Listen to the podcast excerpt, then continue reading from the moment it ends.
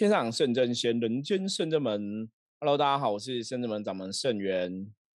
嗨，大家好，我是妙念。是我们久违了哈，今天通灵人看世界找来妙念来跟大家聊聊分享哈。那一样哈，现在还是一样跟大家说过，我们拜那个科技的进步的关系哦，所以我们可以用论哈，用那种远端视讯来跟妙念哈，在家里也可以跟我们来录音这样子。好，我们今天嗯。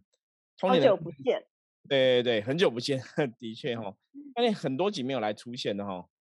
嗯，因为师傅都是他一个人这样子独挑大梁。对，因为这阵子比较忙啦，所以我有空的时间都比较晚，就没有找大家一起哦。那如果比较早的时间可以的话，就可以找大家一起来跟大家聊聊哈，这样也还蛮不错的。所以还是要安排一下时间哈。好，那我们今天想要来看一个新闻，这个新闻我来跟大家分享一下好了。这个新闻哈。一样，通灵人看世界，我们从这个世界上发生的大大小小的事情，可以去学习到很多的东西。那这个新闻哈，我我想讲出来，大家应该会心会很有感觉哈，因为搞不好有些人有遇过一些类似的状况哈。那这个状况，这个新闻就是说，它标题是这样写的：南见比丘尼化缘投零钱招贤一块哦，讨回还被诅咒哈。因为他说，目前日前有一个民众在脸书的社团发文哦，表示像一般我们有时候去去外面一些观光景点啊，或是寺庙啊，都会看到一些比丘或是比丘尼在化缘哦。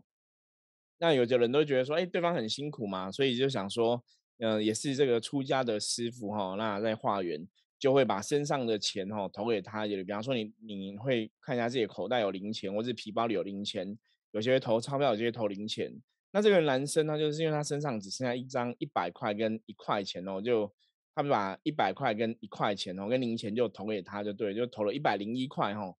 就他投了之后啊，没想到这个比丘尼哈，他就看了一眼哈，然后就看到他投一块，他说啊，他就讲说哦一块哦，那民众就傻眼了哈，就会非常生气，觉得哎，你你这个讲话好像哦一块好像是很不屑哈，好像是那种很不耻的感觉。所以他就觉得很不开心，所以这个男生就跟比丘尼讲说：“那你你把钱还我哈，把钱还我。”然后这个比丘尼还跟他讲说：“哈，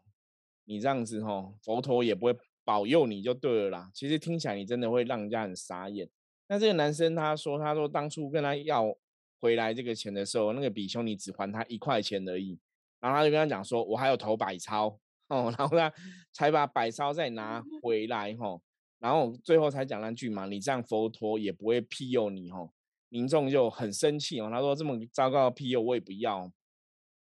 那事后这个 Po 文的这个民众他说他把已经把这个钱转到流浪动物之家吼，给更需要帮助的人。那当然网友看到这种新闻就有很多的分享嘛，比方说有就说啊，那你说的这是不是在高雄因为这是高雄地区的新闻，然后说是不是在高雄劳动公园附近有出没啊？然后还有人看过这个比丘尼吃肉喝酒啊，然后也有别人回应说这个一个这个人前阵子很红哦，他说你没有看到影片应该有看新闻，他说这个是假的尼姑啦哈，从北骗到南，再由南骗到北哈。那也有别人说有被同样一个比丘尼骂过哈，也有人说哈他今有遇到家人有遇到这个人跑来买荤食哈。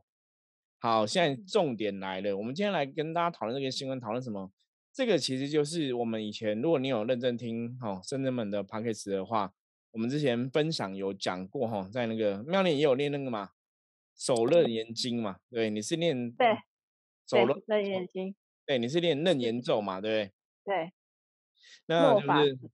对，就楞严咒上面哈，释迦牟尼佛有提到说哈，末法时代哈，魔会披着佛的袈裟哈。那其实白话讲，就是说你你看到一个人穿袈裟，穿成出家师傅的样子，他未必真的是清净的出家师傅，有的可能只是他穿着打扮穿这样子，可是你说他心里有像佛吗？他也许没有真的像佛。那有的可能他是魔装的，他也不是真的出家众哦。这个就是末法时代最伤脑筋的一个问题啦。包括像我们刚刚讲新闻的这个状况哈，那你说这个比丘尼。对这个钱不耻哦，因为当然民众会觉得说，不管是只有一百零一块嘛，那也是我辛苦赚来的钱嘛，吼。那本来供养这个东西，就是说你不用去分供养的金钱大小哦，主要是那个心，它就那个功德。对，所以当然遇到这种状况，吼，当然我觉得大家都会不开心啊，那甚至觉得是让人家很傻眼，吼。对，那我们现在来听听妙莲分享一下，妙莲有没有遇过类似的事情啊？嗯，有诶，其实应该说早期就是在台北车站会比较多，比较有有些车站还蛮多这种化对缘，吼，对。对，他会穿着那个出家人的身众的那个衣服，然后就是手里一定会拿着一个钵，然后就是会要大家就是会把那个钱来放在钵里面，对，对但是有时候其实我也是会观察，对，就是会观察说，哎，今天这个这个他到底，但我我啦，我会从第一个是从他的面相，对，然后再来就是说从他的那个，但是有时候会那个身上的味道，对，举例来说，譬如说，如果他是一个亲近的出家人的话，他身上应该比较没有那种，嗯，好像很多天没有洗澡的那种味道，哦，因为就是会对整理自己的仪容啦，不会说弄得这样很搞得跟游民很像，就对不。对，但甚至有些出家人他是会有挂一个牌子，一个证明，证明说他是是真的是出家人，有些是真的有挂，对，可是其实像这个比丘尼，他也是有挂一个证明的牌子，的，你知道吗？对，因为这 个对这个其实是末法时代，现在因为有些他要真的要装来骗你吼，就像说网呃网友在讲分享说这个比丘尼他是骗人的，他们说这个已经哦大家都见过他骗来骗去了吼，他们真的挂会挂牌子在身上了。我记我记得早嗯期我也遇过这种很多骗人的吼，那我我觉得我们今天从几个层面来讨论啊。第一个就是我曾经跟朋友分享过，我说如果你遇到这种出家师傅哦，你觉得他可能是善良，你觉得你可能想要帮助他嘛，那你就是捐钱哈、捐钱你你去供养他，其实是你的一片心。就说你你自己出发心是我供养佛法僧，我觉得这个供养佛法是我愿意去做的，我就去供养。对，那这个心，这个就是一个正能量的一个分享嘛。那如果说这个比丘或比丘尼是骗你的，这个出家师傅是骗你的，他就要去承担骗你的后果，或是这个因果业力吼，他就要承担。我觉得要从这个角度看，因为像有些人会觉得说，我供养给一个假的尼姑，我其实是不开心，而且让他骗钱，我好像助长了他骗钱吼。的确，有些时候也会让人家有这种疑虑啊。可是我觉得，我比较劝大家说，你把事情分开看，会看得比较清楚。当然不要去助长这样骗钱。那如果说你开始觉得，哎，这个人看起来假假的，或者说他看起来不是一个很亲近，或者他看起来真的很像是骗人的一个师傅，那如果心里有这种挂碍哈，我觉得大家也不用真的要去供养啊。你这个钱也许也可以去做别的布施，那也是可以的啦。因为现在有个比较大的问题，就是这些化缘的人，他们其实真的，你从外表哈，你看不出来他是对，你看不出来他是骗人的哈。那为什么大家会这样骗人？有些时候你如果真的偷偷去观察哦，他们有时候真的化缘，如果真的人家愿意给钱，其实有时候我们都觉得乞丐是比这样，比一般 上班族还好赚哦。他们真的那个收到那个钱蛮多的。那一般比较多像这种比丘、比丘尼，真的我以前的经验，通常是出现在寺庙周围比较多啦吼。那像台北，台北可能你去那个综合航楼 day 哈，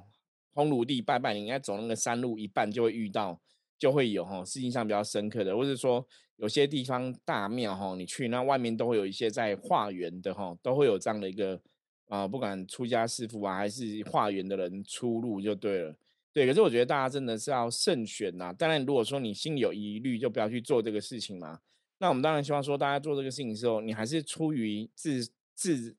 发心哦，发心是开心愉悦，这样会比较好。最近我们有发现，在素食店也会有素食店，的门口，住的电影门口也会有这对，种吃素的地方的餐厅的门口，了解，所以这些师傅也是蛮特别的，很很会找地方，你知道吗？因为在佛教的经典的教义里面，在佛教的看法来讲，哦，就是这些比丘、比丘尼，哦，师傅他们是可以去化缘的，然后接受众生的供养。对，那供养的部分呢、其实你说像我们刚刚看新闻，这个是人他人家投一百零一块，他觉得这个很少，有没有？他说一块吼，这个这一句话你真的可以判断，这个比丘尼是非常不及格的啦，哈，非常不及格的。因为基本上供养的部分呢、不在于钱的多少，而是在于那个比例。我举个故事给大家听哈，我们前以前也有分享过哈，我不晓得大家有没有听过，就是曾经有那个小和尚哈，在就是一个小和尚，他是在那个佛寺里面，就是都在洗那个大家可能供养佛法僧会供灯，你知道吗？会哦会那个供灯啊，或者供油啊，哈油灯这样子，所以他每天晚上就是哈睡觉前把那些油灯给熄掉哈，因为怕危险这样。然后后来就有一天，他就看到有油灯，他就把它洗洗，就洗不掉。他都觉得很奇怪，为什么有别的油灯都可以洗掉，这个洗不掉？他就去问老和尚。那老和尚就跟他讲说，因为供养这个油灯的是一个老太婆，那个老太婆哈，她就是为了想要求家里这个人的身体健康哈平安，所以她身上其实都没有钱了，她只剩下唯一的五毛钱，就是她全部的财产，你知道吗？他就把它拿出来供养哈，供养佛，然后去供那个灯。然后祈求家人的平安，所以那个老和尚讲说，因为他拿出他全部的全部所有，哦，虽然只有五毛钱，可是那是他全身所有，说那个供养的功德是非常的大，所以他说那个灯是洗不掉的。那其实这个故事在跟我们讲什么？这故事在讲说，真的不是金钱的多寡啦。像我我我举个例子来讲嘛，今天如果一个人做善事，比方说你今天财产你有一千万的财产，你可能捐个十万，对不对？其实十万跟一千万比较起来是很少嘛，没有很多嘛。可能你要去得到一个所谓的，我们讲说以前有些人会说我捐钱没有功德，你要得到一个所谓功德，可能就好像不是那么大的一个差别就对了。因为我有一千万，我捐十万好像没什么感觉。那如果今天一个人，如果说你全身的财产只有十万块钱，你捐了十万，你就没有其他钱了。你看刚刚那个一千万，他捐了十万，他可能还有九百九十万嘛。那另外一个人，你可能一样，我一样是捐十万，可是我捐的时候，我并没有九百九十万，我是全身都没钱的，所以那个力量供养力量其实就会更大。所以基本上来讲，这认知这样的道理的比丘或者比丘尼或者这些出家师傅，应该要更更珍惜，你知道吗？因为我觉得，当众生愿意把他仅有的都拿出来供养的时候，那也是对佛法僧的一种吼，就是一种虔诚的相信吼，虔诚的尊敬。我觉得这个师傅是真的比较夸张了，还说一块哦，其实你知道吗？一块一百个人就一百块，一千个人就一千块，对不对？积少成多哈，那本来化缘你就不应该有这种分别心，所以大家其实有些时候你也可以观察，比方说你可能要捐钱之前，你可能看这个比丘比丘尼或是他在化缘嘛，那别人给他钱的反应哈，我觉得大家有时候如果你说你会担心的话，也可以观察一下啦，再去决定你要不要去哈帮助他，或是去去供养他这样子。因为通常我比较常遇到的就是说，他们会跟我说阿弥陀佛。对，一般都讲就是对对讲，或是讲个好话哈，我觉得那是基本的啦。嗯，对，因为你说讲阿弥陀佛啊什么的，那也是因为毕竟他们如果真的出家师傅的话，讲阿弥陀佛也是很自然而然的一个事情啦。那当然讲个好话，或是讲个问候话，我觉得那是一个基本哈。你你不要讲说出家众好了，我讲。人跟人相处，人之常情，你也会这样说嘛？何况何况那你是一个出家的师傅这样子，所以我觉得我们就是应该要学习怎么样去用智慧来去判断真伪。好比刚刚师傅说的，可能先在旁边去观察，观察别人给他奉养的时候，他的那个表情跟态度，我觉得这点其实是非常的重要。那再来，我觉得也许可以透过其他的部分来去。发挥你的这个爱心，就是说一些比较是呃有被证明过的一些公益团体，我觉得这样也是一个很好的供养。就不要不用担心说可能会被别人骗的这种问题啦。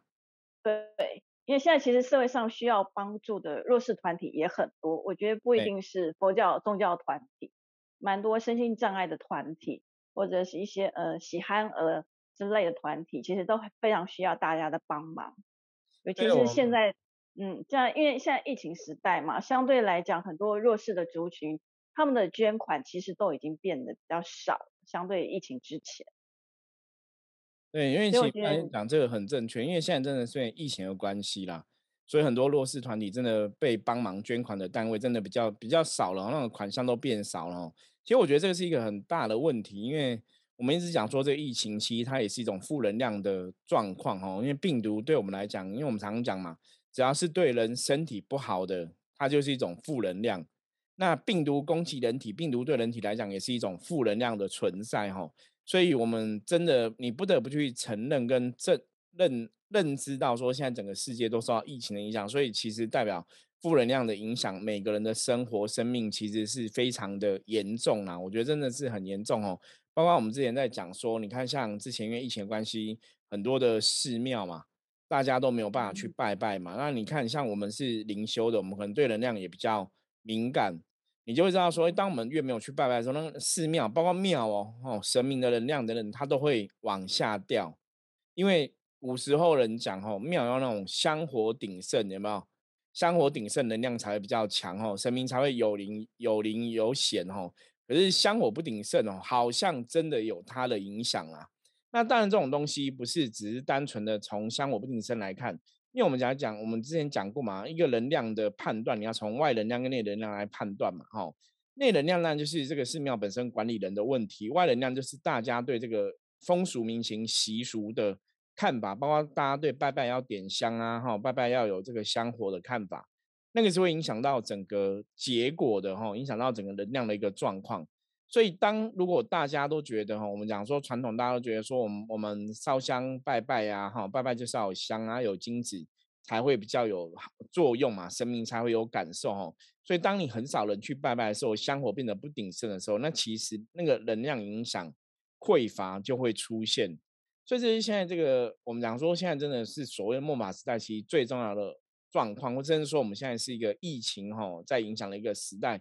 这个东西的确会有它的影响力存在哦，负面能量会有它的影响力存在。所以我觉得在这个状况下哈，大家真的还是要多有那种人逆己逆哈，人机己机的一个精神。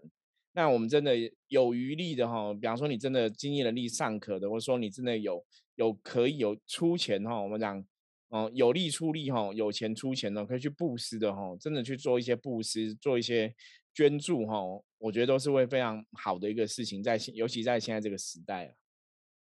对呀，像嗯让我想起到我们前天就是共修的时候去的那间庙宇啊，其实那那间庙宇我们在疫情之前去过好几次，甚至于之前舞团还有在那边表演过。其实是之前去跟跟前天去的那个感觉能量，我觉得真的是落差非常的大。真的。对对，因为可能我就是对外在的会比较敏感一点啊。那想说，哎，就是那天去的时候就感觉到说，哎，今天能量为什么感觉一进去就觉得是比较沉重的，整个肩膀是比较沉重的，不像先前那种感觉有那种 power 有能量的感觉。对。然后后来在那边待久之后，你拿香参拜的时候，就会觉得说，我一开始以为是。头额头真的有点痒，脸有点痒，我想说我是被蚊子咬嘛，我想说哎不会，好像没有包，然后后来就陆续就越来越痒，一下手痒，一下脚痒，一下全身到处发痒。其实我很少去到一个地方环境会让你这样全身有那个很痒的感觉。对，后来后来过敏，没有没有过敏哦，也没有红哦，你就是觉得很痒，就觉得 全身皮肤到。我知道，因为我们对能量比较敏感啊，是能量的感受啦，对。嗯，就就蛮特别的啦，因为所以，我所以我觉得说这个疫情就是像刚刚师傅讲的，这就是一个负能量。那对于很多宗宗教或者庙宇来讲话，它整个除了我觉得人气变少之外，可能因为因为师傅之前曾经讲过嘛，能量是要运转的，没有去运转那个能量，所以整个就会慢慢的消退下去。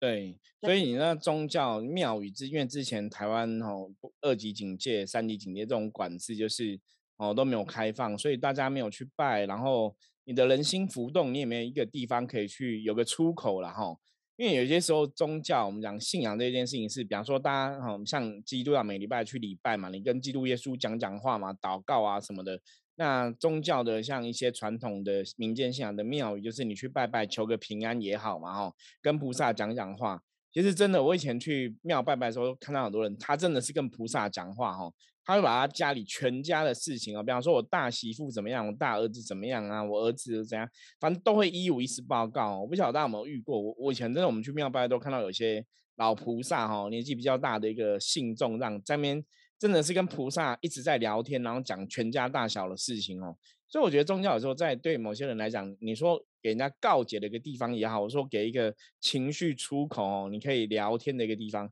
它都有它的一个作用，可是因为之前因为疫情的关系，大家都不能去抒发这种情绪嘛，所以人心就会更沉闷哦。那当然沉闷久了，那也是一种负能量哦。我们讲说，伏魔师其实对能量是比较敏感的。那我们也是希望透过这个节目跟大家分享能量这个事情，让大家对能量有更多的了解。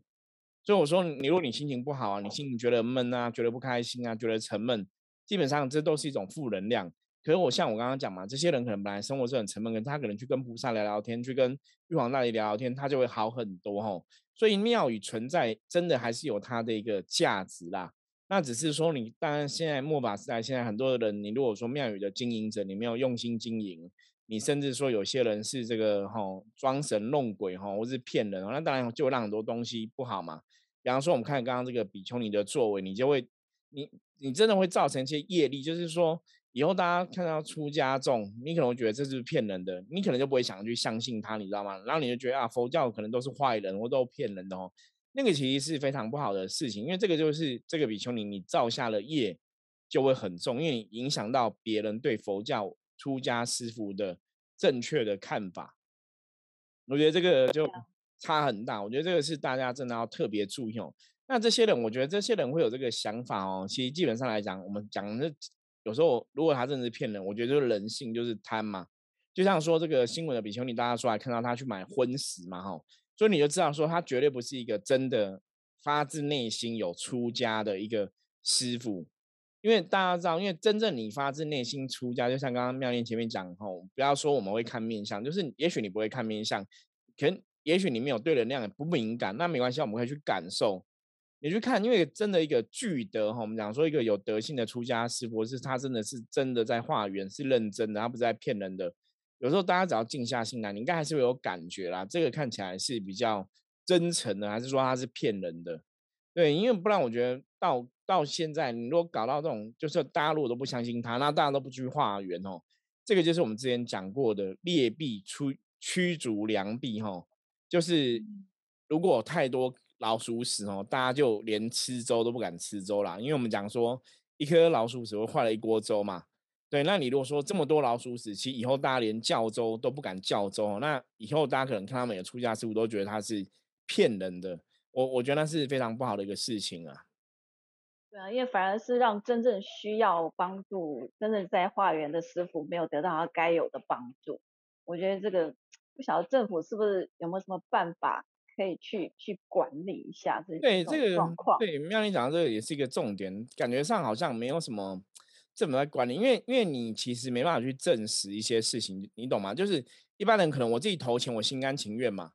所以你也不能说他好像他骗你，或他主动骗你，你说他犯了什么罪，好像也没有什么一个罪。那当然，我觉得他们要去化缘，他们去有那个证照，好像又是一个正统的一个一个团体。那只是说那个团体可能也没办法去约束下面人的行为，然后，所以你说这个说骗钱，好像你真的也很难叫警察来管呐。感觉上，因为像这种。出家师傅为什么大家都想要用出家师傅？因为我觉得基本上大家信仰上你都会稍微尊重他一点哦。你觉得出家人化缘很正常？今天如果说他是一个乞丐，你干嘛去去告他说啊？去报警说他在什么在这个地方是不适合的？就像有些时候人家那种摊贩，不是有些地方是不能摆摊贩嘛？那我不晓得那种乞丐是不是可以到处流窜哦？或者说乞丐骗人，警察会不会去管理？可是其实这种东西真的会让大家对这些。哦，真的是，如果他真的是乞丐，他真的是低收入，或是他的确是伤残人士，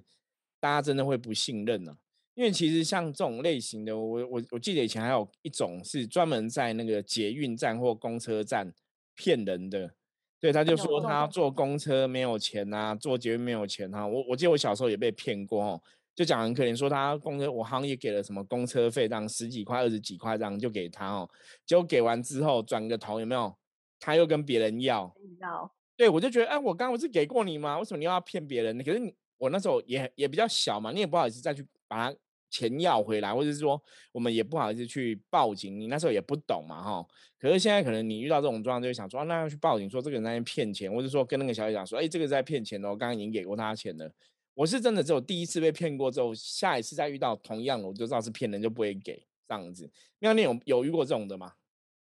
到偶尔以前以前有学生时代比较常遇到，所以我觉得他们是专挑比较好骗的人下手。骗骗年轻人，因为年轻人小朋友心里比较善良，比较没有心机啦。对，又没有多少钱，但是长大以后我就学会了，如果说他跟你要车票的话，你就直接买车票给他。如果他拒绝的话，表示他就是骗子。哦，可是他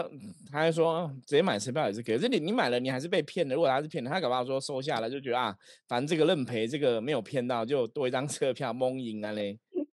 对？可可能会有这个想法哦。对，对，我我觉得最主要，其实我们今天在讨论这个主题哦，也是想跟大家讲，就是你真的没有想到，说到现在这个时代，其实还是会有这样的人存在哦。因为像这些，其实这些相关的新闻，我我相信这以前大家应该都看过类似的新闻，然后出家师傅的一些，不管是比丘、比丘尼一些不合意的行为，然后不合意。那我觉得有个东西很重要，我今天也是想要跟大家分享哦。我们之前讲过说，因为如果他今天是出家师傅，出家师傅的确求的是一种六根清净，大家要知道哦，六根清净哦，所以原则上来讲，如果他是一个出家师傅，他对他的穿着，他对他使用的东西，比方说他可能还在用，呃，用那个，比方说他可能开名车、开好车，或是用很好的手机，或是用什么，还用什么 iPhone，搞不好他还用，还有 Apple Watch，有没有？就是都全是都名，或是用名牌什么的，那个其实就会有风险了。因为理论上出家的人，哈，你应该要六根清净，你对这些外在的物质的欲望应该是要低的。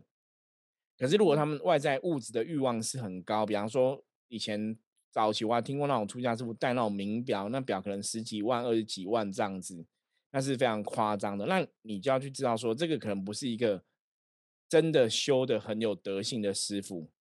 你知道吗？因为比方说他们对这种欲望还是有有有影响哈，有关系，因为。毕竟你出家了，他就是一个出家众哦，他跟像我们这种在家修的人，在很多状况判断来讲，还是有点不太一样。所以我觉得，如果是一个出家的师傅，你应该真的是要让尽量让自己很回到一个很清净。那当然，我觉得修行人也是该如此啦哦。如果说你真的修行人对很多东西的外在的欲望过于强烈，我觉得那个都会有风险。因为修行上面来讲的话，很多东西是你只要一失足，就会成千古恨。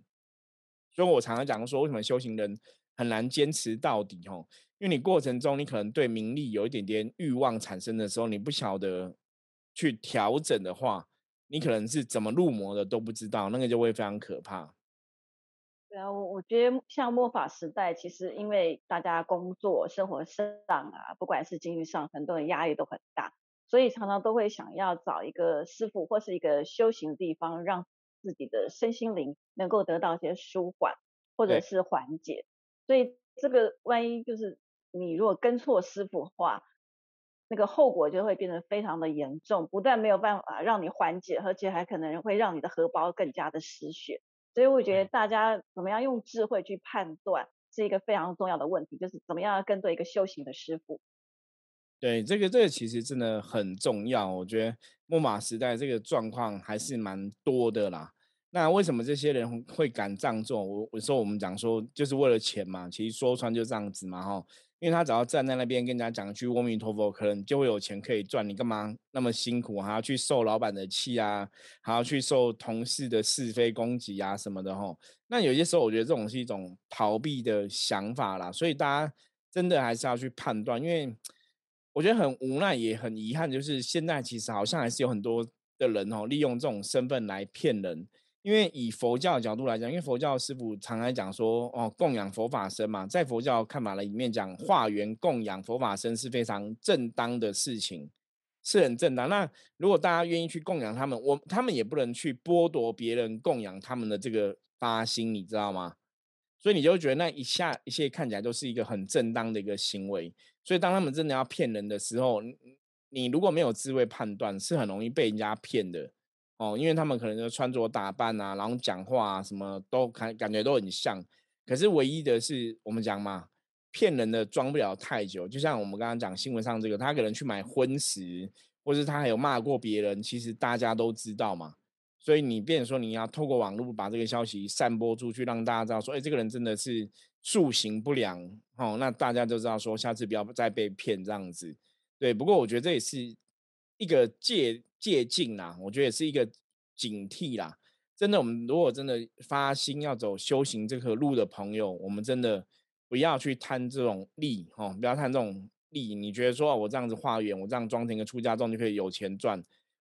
觉得还是要认真的、踏实的面对自己的状况。然后，如果你是真的想要修行的，就是好好修，然后让自己的六根真的可以比较清净哦。因为六根清净，你就不会有负能量的产生嘛。很多事情你的能量，当然能量清净之后，你自然很多状况就会越来越好。可你如果六根不清净，你很多欲望啊的东西产生的话，其实最后得到伤害的还是会还还是自己啦。所以我们常常讲说，末法时代修行的时候真的很难，是因为太多欲望在诱惑你犯罪了哈，在诱惑你这个陷在其中无法自拔。可是不管怎么样哈，你有一个很想要修行的一个念头哈，我们讲说大愿嘛，